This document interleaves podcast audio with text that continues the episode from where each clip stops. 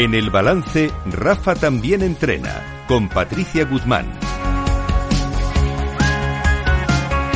Patricia Guzmán, nuestra coach experta en habilidades directivas, a la que podemos localizar ¿dónde? En la cuenta de LinkedIn Patricia Guzmán de Idezábal. Para cualquier cosa que quieran de ustedes, si la quieren tener eh, de coach en su empresa, ya lo saben. En su LinkedIn eh, la, la Ahí pueden me encontrar. localizan y pueden ver todo lo que vamos subiendo. Y también aquí en el balance, Sí. por supuesto. Se- nosotros enseguida les ponemos en contacto con ellas si se quieren, si quieren, eh, quieren que contactar con Patricia a través nuestro, por supuesto, sin lugar a dudas. Hoy vamos a hablar de cultura. Sí, de, de cómo influye la cultura sobre el liderazgo. Mira qué bien. ¿Y esto, pero la cultura influye sobre el liderazgo? Eh, sí, uf, muchísimo. Además tenemos un invitado muy especial. Vale. que llegó ayer mismo de Estados Unidos, viene muy poquitos días a España en el año y nos ha hecho el favor de guardarnos este hueco para, para acompañarnos. Así que eh, vamos a ver cómo, el, cómo la, la cultura, el background cultural, o sea, el trasfondo cultural, que ya me estoy Sí. poniendo ya muy anglo, nada más empezar, de los líderes claves de tu empresa, puede ser el secreto para entender bien la estrategia y el estilo de liderazgo de la compañía para la que trabajas. Enrique Sánchez Domínguez, muy buenas noches. Muy buenas noches, encantado de estar Pues aquí. encantado de, de que estés con nosotros y tú nos presentas a Enrique. Sí, eh, Enrique Sánchez Domínguez es director de área latinoamericana de la división automotriz del gigante americano 3M. A lo largo de su carrera ha trabajado en más de 15 países y con equipos de unos 25 países. Desde, desde eh, USA, LATAM, Asia, Europa y sus observaciones y aprendizajes han sido que el factor cultural es determinante. Es un aspecto que siempre le ha llamado la atención y que se ve reflejado de un modo súper latente, sobre todo cuando hay cambios de CEO eh, con un componente cultural muy diferente. Así que las personas que nos estén escuchando quizás es- han vivido su propia piel cuando te cambia el CEO de la empresa y de repente viene con una cultura diferente y eso se nota a la hora de ejercer, eh, la estra- cambia la estrategia y el estilo de liderazgo. O cuando tienes un jefe nuevo que es una, una cultura diferente a la tuya, cómo eso impacta y entonces hoy precisamente vamos a, a hablar de eso, de cómo, cómo podemos adaptar el estilo de comunicación cuando nuestro superior o nuestra compañía es de una Muy interesante esto. Yo he vivido una situación de esas y, y es muy interesante, efectivamente, cómo cambia la estructura, la comunicación del, del tipo de comunicación, lo que buscas comunicar en la empresa en función de quién es el CEO y de qué tipo de, mm, de, cultu- de qué tipo de cultura trae, ¿no? Sí, y qué estilo de liderazgo. Bueno, Enrique, gracias por acompañarnos. Eh, Además, ¿eres DJ? No, es que esto, espera, no, un momento, un momento, un momento, un momento, un momento, un momento, un momento, un momento, porque esto tenemos que explicarlo. Porque es que a mí me ha hecho mucha gracia, porque además yo tengo un hijo que quiere ser DJ, toda la obsesión de su vida es ser DJ, y digo, no puede ser. O sea, además es DJ, digo, a ver. Es que lo quiero Y es, todo. o sea, es, es curioso porque o sea, el tema de DJ viene desde hace muchos años, desde que era muy muy pequeño, Sí. cuando obviamente o sea, era una cuestión mucho más eh, marginal y ahora, por ejemplo, tienes a uno de los CEOs más importantes de Estados Unidos, que es Sí. eh, David Solomon de Goldman Sachs, Sí. que es DJ. Es DJ. Es, es DJ y bueno, o sea, se le puede ver, o sea, en YouTube tal, y el tipo ha dado entrevistas explicando cómo el ser DJ le ha ayudado a poder, digamos, desestresarse, poder entender otros, digamos, ámbitos, Sí. y entonces, eh, súper interesante. David Solomon. Bueno, eh, pero tú eres DJ. mí David Salomon no está aquí. A mí lo que me interesa. Pero a lo, a lo que voy es que si tú hace eh, 15, 20 años Sí. dices, o sea, no podías, digamos, sacar eso como, "Oye, tal, yo soy DJ. No, a ver, esto no. un poco no, no. serio, sí, Exacto. en- como- en como este ámbito podía- profesional, Y, eh, ya veo. y de un tiempo a esta parte ha cambiado mucho porque la gente va evolucionando, Sí. va, digamos, cambiando y ahora, pues, No, no, me parece apasionante. Porque además, bueno, forma parte de una cultura también. O sea, Qué bueno, claro. También es cultura, en definitiva. La cultura musical es cultura. Totalmente. Y yo, y yo siempre digo, o sea, pues, cuando me dicen, oye, ¿ya has preparado tu playlist tal cual? Digo, no. Digo, o sea, llevo carpetas con ideas. Sí. Porque el, el trabajo de un DJ es ser un psicólogo de la pista. O sea, tú tienes que llegar, entender quién está ahí, leer al público e ir adaptando tu set dependiendo de cómo la gente reacciona a, a lo que estás poniendo, ¿no? Y creo que, o sea, el, el paralelismo con la empresa es, oye, leer cuál es la cultura de la empresa, eh, con qué equipos estoy trabajando, en qué países estoy trabajando y cómo puedo adaptar mi estilo de management para que haga fit digamos, en la cultura de la empresa, pero también haga fit en el país que estoy operando, que puede ser muy diferente. Puede ser una empresa sueca que esté operando, operando en Estados Unidos o una empresa americana que tenga una subsidiaria en Suecia. Y tienes que adaptar. Pues eh, venga, adelante. algunos ejemplos, ¿no? Donde quede reflejado el impacto de las diferencias culturales en el ámbito laboral, como estamos diciendo. Pues las principales aportes sobre cultura y liderazgo provienen del estudio más ambicioso y de mayor envergadura del que se ha obtenido evidencia sólida respecto a la relación cultural y liderazgo, que es el llamado Proyecto Globe, que es el liderazgo global y eficacia del comportamiento organizativo por sus siglas en inglés. En este estudio se, se destaca, por ejemplo, el alto individualismo de Estados Unidos, la alta evitación de la incertidumbre de los países latinoamericanos y el bajo individualismo de Singapur y Latinoamérica, que son reflejo de culturas colectivas. También es interesante el resultado que registra, por ejemplo, Singapur en la evitación de la incertidumbre, lo que indica que es una sociedad que tolera muy bien la incertidumbre y la ambigüedad. Enrique, cuéntanos tú por tu experiencia dilatada trabajando. Eh, ¿Tú ahora mismo dónde, dónde estás? Ahora mismo estoy basado en, Minnesota, en Estados Unidos.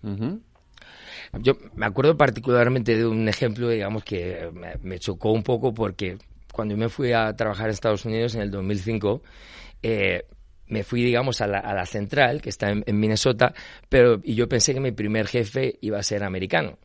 Eh, sin embargo, mi primer jefe fue surcoreano y a él lo acababan de mover de Corea del Sur a Estados Unidos. Entonces, él venía, si bien con una cultura, digamos, de 3M, pero una cultura eh, particularmente surcoreana muy jerarquizada, muy de, oye, yo digo esto y se hace todo tal. Y en cambio, el primer, ah, el, trabajo al que le mandaron en Estados Unidos era Influential Management. Y además en Estados Unidos. Y colaborando con Europa. Entonces, los primeros proyectos que tuvimos con España, con Francia, tal, él, él, no entendía, digamos, la, la, idiosincrasia europea y fundamentalmente europea del sur. Entonces él, por ejemplo, decía, hoy vamos a hacer una teleconferencia el 3 de agosto. No va a haber, no va a haber nadie conectado. No, no, ¿cómo no va a haber nadie conectado? Mira, en Europa generalmente la gente coge vacaciones. Bueno, pues ponla la semana que viene. Probablemente mucha gente tome dos semanas o tome, un, o tome un mes. Y me decía, ¿un mes? Pero estás, o sea, estás loco. En, en Corea, si alguien toma más de dos semanas de vacaciones, te quitan la silla. Digo, ya, pero estamos en Estados Unidos y estamos trabajando con Europa. Con lo cual, o sea, decir, uno tiene que asimilar esos aspectos culturales porque si no, es más, o sea, es decir, probablemente si el francés le decimos que tiene que conectarse desde sus vacaciones, ya vamos a empezar con, mal pie. Entonces yo intenté explicar eso desde por primero la humildad de que yo acababa de empezar y segundo de que yo le reportaba a él. Pero, es decir, uno tiene que intentar asimilar ese, ese tipo de cuestiones. Sí, respecto a la jerarquía y autoridad en comparación con otros países, ¿qué, nos puedes, qué anécdota o qué ejemplo eh, nos puedes poner? Porque, como decías, eh, en, Corea del Sur, por ejemplo, es una sociedad y es un estilo de liderazgo muy jerarquizado, ¿verdad? No solo en Corea del Sur, sino en Asia en general. Claro, en Asia en ah, general, es verdad. Y sin embargo, en Europa o en, bueno, en Estados Unidos Estados Unidos, o sea, depende. O sea, es, uh, a mí no me gusta generalizar en Estados Unidos porque es muy diferente el estilo de del este, o sea, son gente muy, muy directa, en ese sentido son muy similares a los españoles, muy directos, te dicen lo que les gusta, lo que no les gusta, tal. En cambio, toda la parte del Midwest es muchísimo más, eh, o sea, nice, ¿no? Mm, estás, estás trabajando en un proyecto, una, idea, una, y no te van a decir directamente que no, te van a decir sí, pero.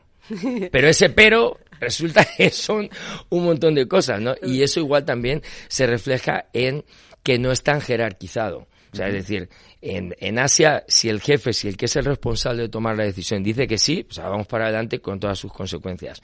Eh, y al revés, si dice que no, es no. Mientras que en Estados Unidos, digamos, en, líneas generales, es un poco más democratizado, si se puede usar esa palabra. Se toma mucho más input de todo el equipo. Sí, yo en mi experiencia con, con clientes que, que, trabajan precisamente igual para compañías eh, de, de, de Europa, lo que se llaman los nórdicos, por ejemplo en Suecia, o que tienen jefes nórdicos, también eh, suele ser una, una cultura más horizontal, con un enfoque en la igualdad y la colaboración, por ejemplo, mucho más. Ahí se nota bastante.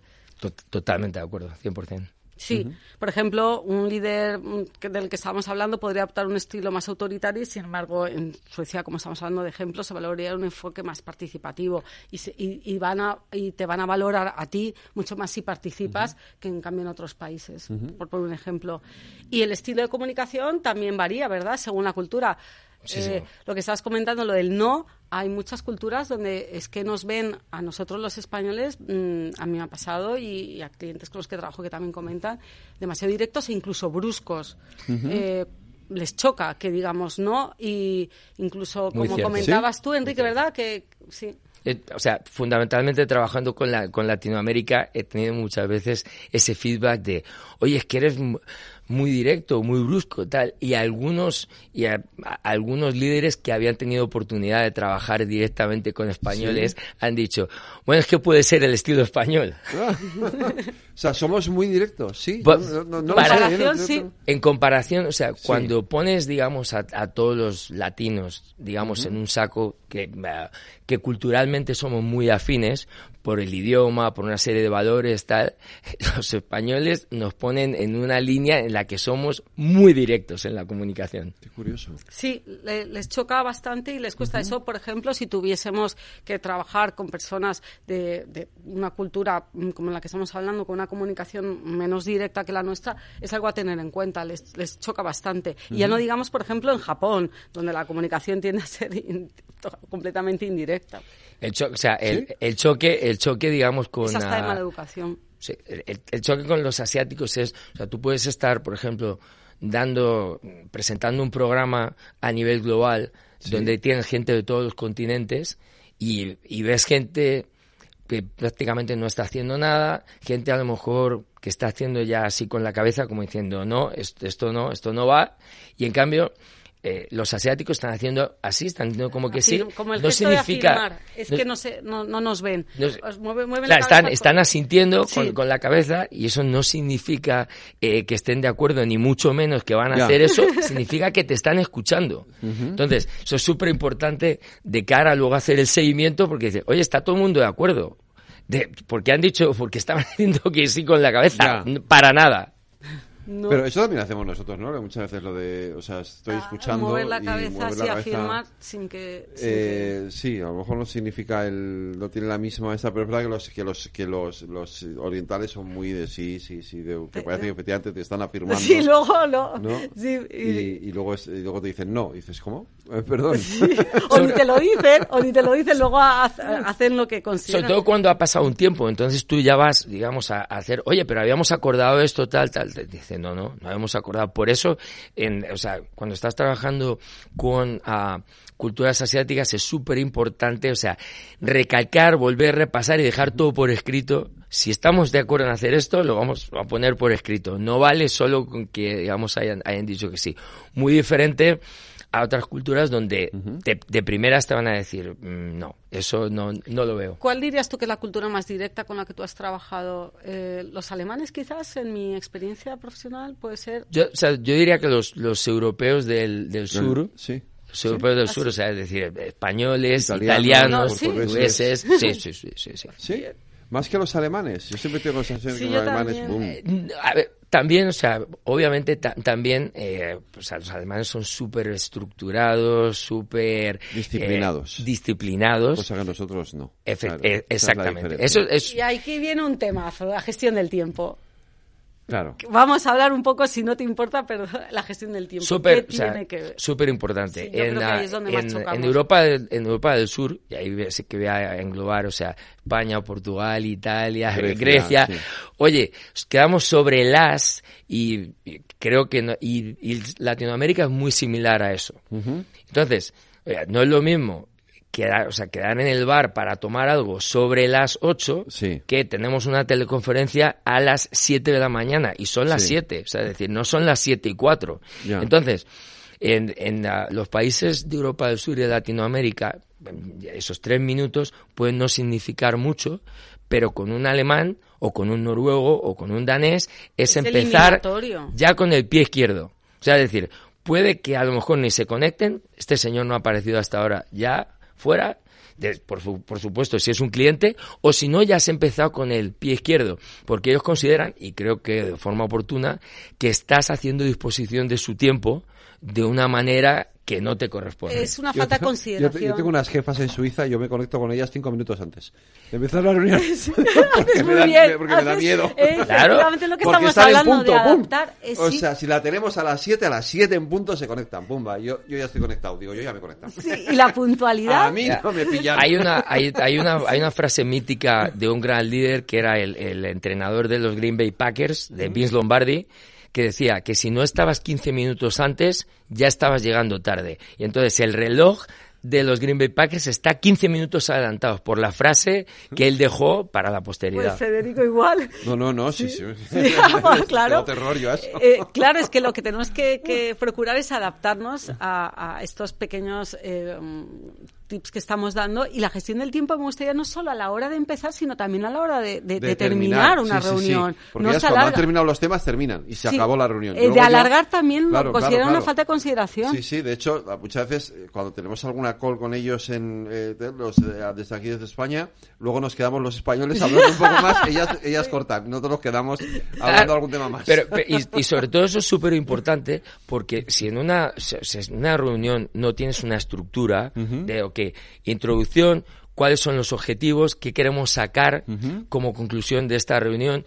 Y uno se va enredando, se va enredando, se va haciendo más largo y en general, eh, o sea, los latinos no tenemos problema, no vamos a quedarnos más, vamos a seguir, ya veremos cómo sale esto, más improvisado. Oiga, no, esto se acaba en una hora y en esa hora tenemos que salir con los objetivos o la toma de decisión que teníamos previsto en esta reunión. Y si no salimos con eso, en la, o sea, en el tiempo que estaba alocado para eso, la reunión ha sido un fracaso. Y eso los europeos del norte lo ven de esa manera y en cambio los europeos del sur no. Claro. Sí, y Dime, dime, dime. Sí, también me gustaría, para terminar, también poner el énfasis en las relaciones personales en comparación con otros países. Por, por, por un ejemplo, y corrígeme si me equivoco, por ejemplo, en Estados Unidos se tiende más a separar claramente la vida personal y profesional, cosa que, por ejemplo, a nosotros aquí en España nos choca bastante porque tendemos a, a, que, a que las relaciones personales influyan en las decisiones y en la dinámica de trabajo. Súper importante, o sea, tanto en, tanto en Europa, del, o sea, yo compararía más Europa del Norte con Estados Unidos, o sea, la cultura anglosajona, cultura protestante, con la cultura latina, mm. cultura católica, donde la relación personal es súper importante. Y es súper importante a nivel equipo, por eso se hacen dinámicas de equipos donde a lo mejor, oye, vas a, no sé, hacer algún juego de algo, o incluso pues vas, vas a un bar a tomar algo tal, y también con los clientes. O sea, con los clientes, súper importante construir una relación personal cosa que en Estados Unidos, por ejemplo, o sea, es decir, Walmart no quiere que les lleves a ningún sitio y si vas a, comer o a cenar o algo, ellos pagan todo tal.